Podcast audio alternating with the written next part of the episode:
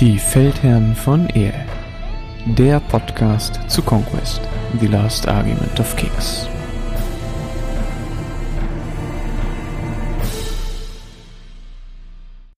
Hallo und herzlich willkommen bei den Feldherren von Ehe. Heute haben wir leider eine nicht so schöne Nachricht, und zwar wie sicherlich einige von euch, die den Kanal ähm, vom dem guten Teigfin verfolgt haben, schon festgestellt haben, ist da längere Zeit jetzt leider kein Video mehr erschienen und wie er uns mitgeteilt hat, vor einer Weile schon ist er, äh, möchte er den Kanal jetzt auch aktuell pausieren beziehungsweise auch aufhören, hat auch ähm, zumindest nicht uns gegenüber gesagt, dass er das auch fortführen möchte. Ähm, ja, was wir leider sehr schade finden, weil er da einen überragend guten Job gemacht hatte.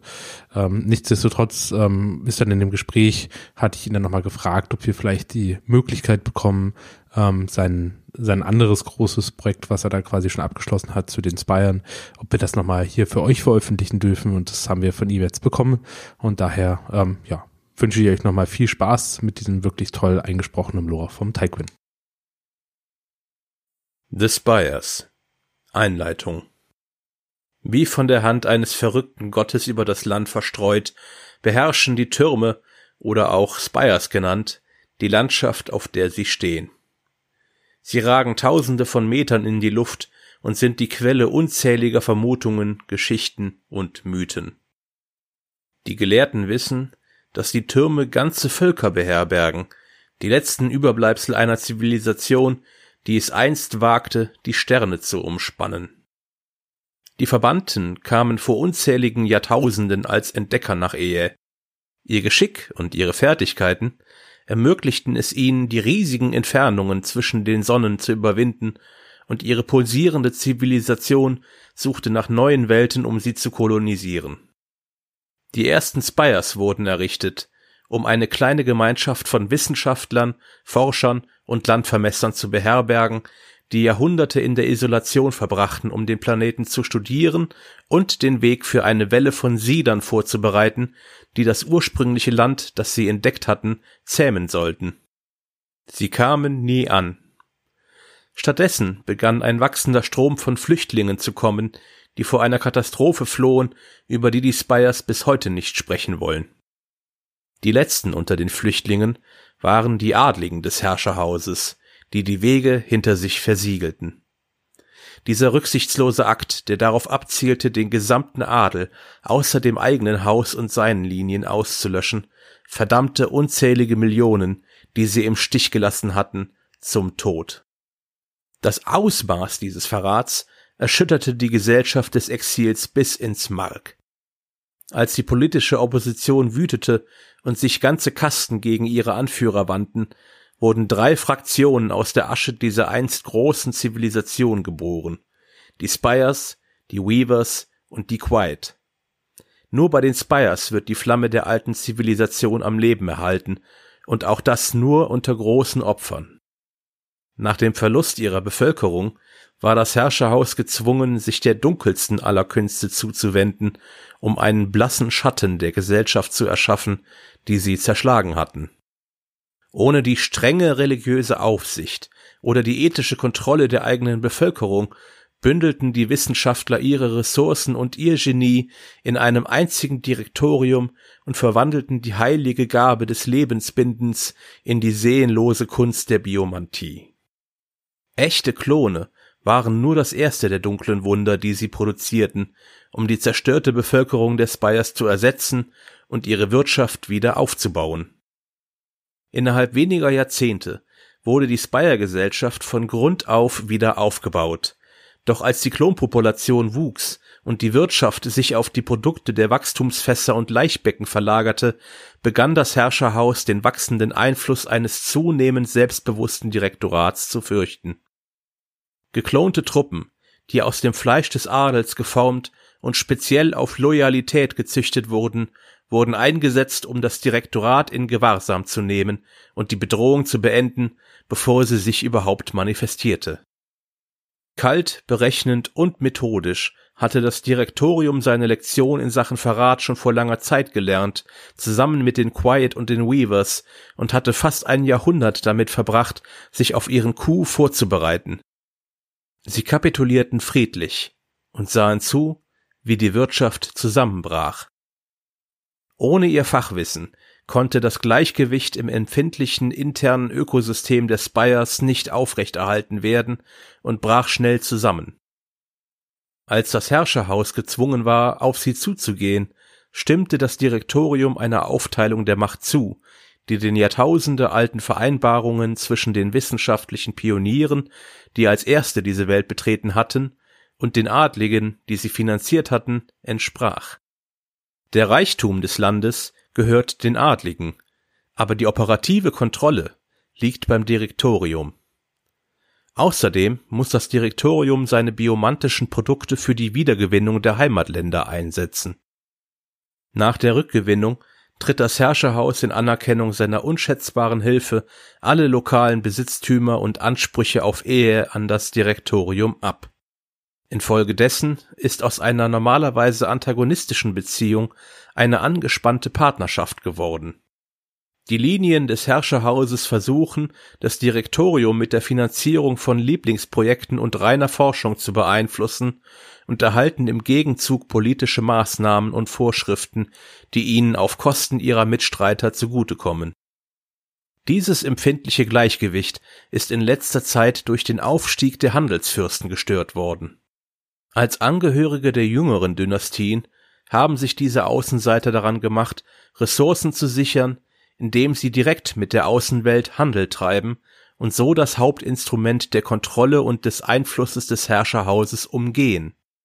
Das Direktorium war ursprünglich sehr daran interessiert, Konkurrenz zu schaffen, bedauert aber nun seine Entscheidung, diese Neuankömmlinge unterstützt zu haben, da das fragile Machtgleichgewicht, das die Spires seit Jahrtausenden bindet, ins Wanken gerät.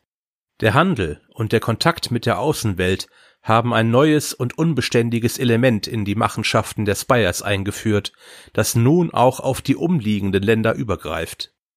Da Ungewissheit und Gier unkontrolliert herrschen, ist es nur eine Frage der Zeit, bis eine unüberlegte Tat einen Krieg mit den jüngeren Völkern entfacht.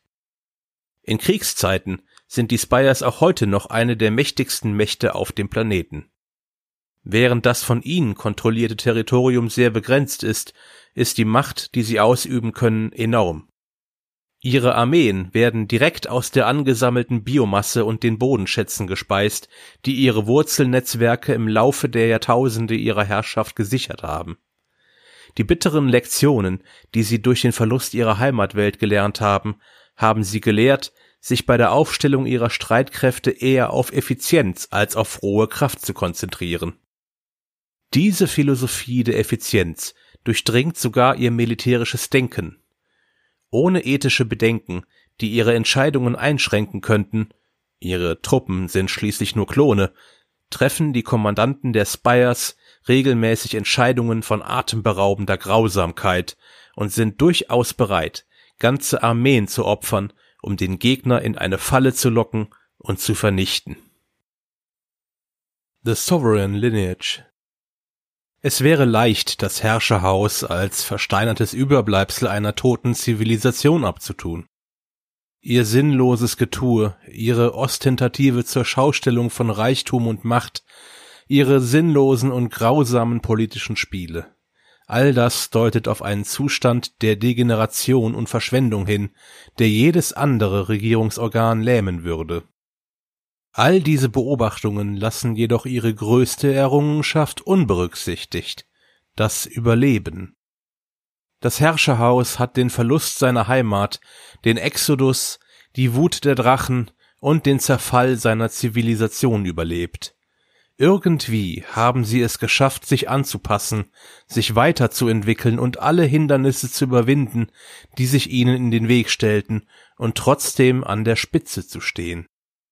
Auch wenn es nur wenige zugeben würden, passt die derzeitige Vereinbarung mit dem Direktorium perfekt zum Herrscherhaus. Geblendet von der flüchtigen Verheißung der Macht, widmet die ehrgeizige Jugend jeder Linie ihre Energie dem Direktorium, so dass sich die Ältesten des Herrscherhauses auf ihr wahres Ziel konzentrieren können. Seit zahllosen Jahrtausenden haben die Linien Ressourcen angehäuft und ihre Streitkräfte auf ein einziges Ziel ausgerichtet, die Rückeroberung ihres lange verlorenen angestammten Landes. Angestachelt von ihrem Herrscher, der schwer fassbaren und doch furchterregenden Gestalt, die mit eiserner Faust über sie herrscht, hat die bittere Erinnerung an Niederlage und Demütigung den Linien geholfen, sich auf die Rückgewinnung ihres verlorenen Landes zu konzentrieren. In Vorbereitung auf dieses bedeutsame Ereignis haben sie den größten Teil der Ressourcen gehortet, die die Spires über Jahrtausende hinweg geerntet haben. Um ihre Bemühungen um die Rückgewinnung zu fördern, wetteifern die Linien des Herrscherhauses um Prestige und Einfluss, indem sie die Erschaffung von immer tödlicheren und effizienteren Kriegern finanzieren. Monatelange Turniere werden vom Herrscherhaus gesponsert, bei denen jede Linie ihre wertvollen Kriegstiere in brutalen Wettkämpfen zur Schau stellen kann, die dazu dienen, den Adel in Friedenszeiten zu unterhalten und abzulenken. Im Laufe zahlloser Jahre ausschweifender Blutsportarten haben sie ihre persönlichen Streitkräfte zu gewaltigen Kampfmaschinen geschliffen, die auf dieses eine explosive Ereignis ausgerichtet sind, mit dem sie ihren alten Feind aus dem gelobten Land vertreiben wollen. Diese jüngste Auseinandersetzung mit den Handelsfürsten ist nur eine kleine Ablenkung, eine lang erwartete Chance, ihre geschliffenen Kräfte gegen die unglücklichen Bewohner dieses Reiches einzusetzen. The Directorate Das Direktorium verfügt über die gleiche brutale Rücksichtslosigkeit wie das Herrscherhaus, wägt sie aber mit dem kalten Pragmatismus ihrer geheiligten wissenschaftlichen Methode ab. Das bemerkenswert transparente und offene Auswahlverfahren für einen Sitz im Direktorium kann dazu führen, dass sich die Politik innerhalb einer Linie sehr schnell ändert. Gemiedene Mitglieder oder obskure Familienlinien können mit einer einzigen Ernennung zu Prominenz aufsteigen, während etablierte Familienlinien verkümmern können, wenn sie es nicht schaffen, sich einen Sitz im Direktorium zu sichern der fließende Charakter der Politik innerhalb der Linie wirkt sich auch stark auf die Politik zwischen den Linien aus. Häufiger Verrat, Rückschläge und Attentate sorgen dafür, dass sich die Adeligen auf ihr Spiel konzentrieren, so wie es sich das Direktorium ursprünglich vorgestellt hatte. Im Gegensatz dazu scheint das Direktorium die Rolle, die das Herrscherhaus von ihm erwartet, ohne allzu große Reibungen zu spielen. Geschult durch die Prinzipien ihrer Biomantie legen sie eine enorme Geduld an den Tag, beobachten die Verschiebungen und Trends im Machtgefüge mit einer klinischen Distanz und passen sich dem vorherrschenden politischen Umfeld mit so wenig Störungen wie möglich an. Einige Direktoren, insbesondere der jüngeren Generation, sehen darin ein Zeichen der Unterwürfigkeit, und vielleicht haben sie recht. Ihre Vorgänger spielen dieses Spiel jedoch schon seit Jahrtausenden. Sie haben diese Runde bereits gewonnen, indem sie dem Herrscherhaus die Kontrolle über die Spires entrissen haben und konzentrieren sich nun auf die nächste Runde. Da ihnen nur begrenzte Ressourcen zur Verfügung stehen, zielt jeder Zug heute auf ein Ergebnis ab, das nicht erst in ein paar Jahren, sondern erst in Jahrzehnten erreicht werden soll, wenn sie Ehe endlich von der Kontrolle des Herrschers befreit haben. Besonders unbeeindruckt von der Fixierung der Linien auf die verlorenen Ländereien verfolgt das Direktorium stattdessen ganz andere Ziele, die ihre Freiheit sichern werden. Auf Ehe brach das Direktorium mit den Jahrtausende alten Traditionen und begann seinen eigenen Weg zu gehen, indem es die erdrückende Praxis des Lebensbindens zu dem Wunder der Biomantie weiterentwickelte und auf dieser Welt wollen sie ihr Schicksal in die Hand nehmen, frei von den Manipulationen und der Herrschaft des Herrscherhauses und seiner Linien, und bald darauf frei von allen, die auf dieser Welt bleiben und ihren Anspruch in Frage stellen könnten. Obwohl das Direktorium im Gegensatz zum Herrscherhaus nicht über endlose Ressourcen verfügt, die es zur Förderung seiner Pläne einsetzen kann, gehen viele seiner größten Schöpfungen auf das Geheiß der Linien zurück. Wenn ein Biomancer auf dem Schlachtfeld zu sehen ist, führt er daher oft die seltsamsten und tödlichsten Kreationen an, die sein verdrehtes Genie und die endlosen Ressourcen des Herrscherhauses hervorbringen können. The Underspire Eingebettet in den Untergrund unter tonnenweise hart gepackter Erde und den zähen faserigen Ganglien der Spire selbst, schützte die Underspire die wichtigsten Prozesse der Spire vor den Plünderungen der Drachen und schirmte ihre Bewohner ab. Als der Drachenkrieg endete, riefen die dünne Atmosphäre und das scharfe Sonnenlicht der oberen Bereiche der Spire die Mitglieder des Herrscherhauses mit ihren Erinnerungen an ihre Heimat zurück. Nur wenige Jahre nach ihrer Niederlage zogen die Linien in die höchsten Regionen der Spire.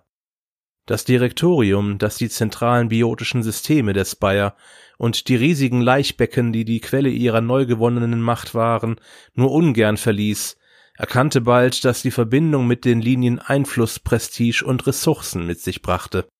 Mit der Zeit zogen die leitenden Mitglieder des Direktoriums in die oberen Sphären, um direkt mit dem Herrscherhaus zu verhandeln. Langsam aber sicher wurde die Underspire den niedrigsten Dienern des Direktoriums, den Ferromancern, überlassen. Da sie nicht in der Lage sind, die fortgeschrittenen Stufe der Biomantie zu praktizieren oder ihnen dies oft verwehrt wird, greifen die Ferromantiker auf die grobe Manipulation der aufgenommenen Biomasse zurück, um Düfte und Pheromone zu erzeugen. Diese ermöglichen es ihnen, die grundlegenden Systeme der Spires sowie die einfachsten und animalischsten Drohnen zu befehligen und zu steuern. Die in starken Duftstoffen kodierten pheromantischen Zwänge können die rudimentären kognitiven Funktionen dieser Drohnen umgehen, jeden Gedanken an Selbsterhaltung oder natürlichen Instinkt ersticken und selbst die widerspenstigsten Drohnen in einen Albtraum auf dem Schlachtfeld verwandeln. Angesichts der zunehmenden Berichte über vermisste Drohnen und der düsteren Warnungen vor einer Proto-Religion in ihren Reihen, die bei den fernen Vorgesetzten der Ferromancer auf taube Ohren stoßen, wird schnell klar, dass die Upper Spire vergessen haben könnte, wie wichtig die Underspire für die Sicherheit und das Wohlergehen der gesamten Spire ist. Trotz ihrer wachsenden Besorgnis hält die Angst, ihre Vorgesetzten zu verärgern und bestraft zu werden, oder schlimmer noch, eine wichtige Beförderung zu verweigern, die meisten Ferromancer davon ab, ihre Bedenken offen zu äußern. Infolgedessen werden die Schatten im Underspire jeden Tag ein wenig dunkler, und die Ferromancer versuchen immer verzweifelter, sich zu beweisen und zu entkommen.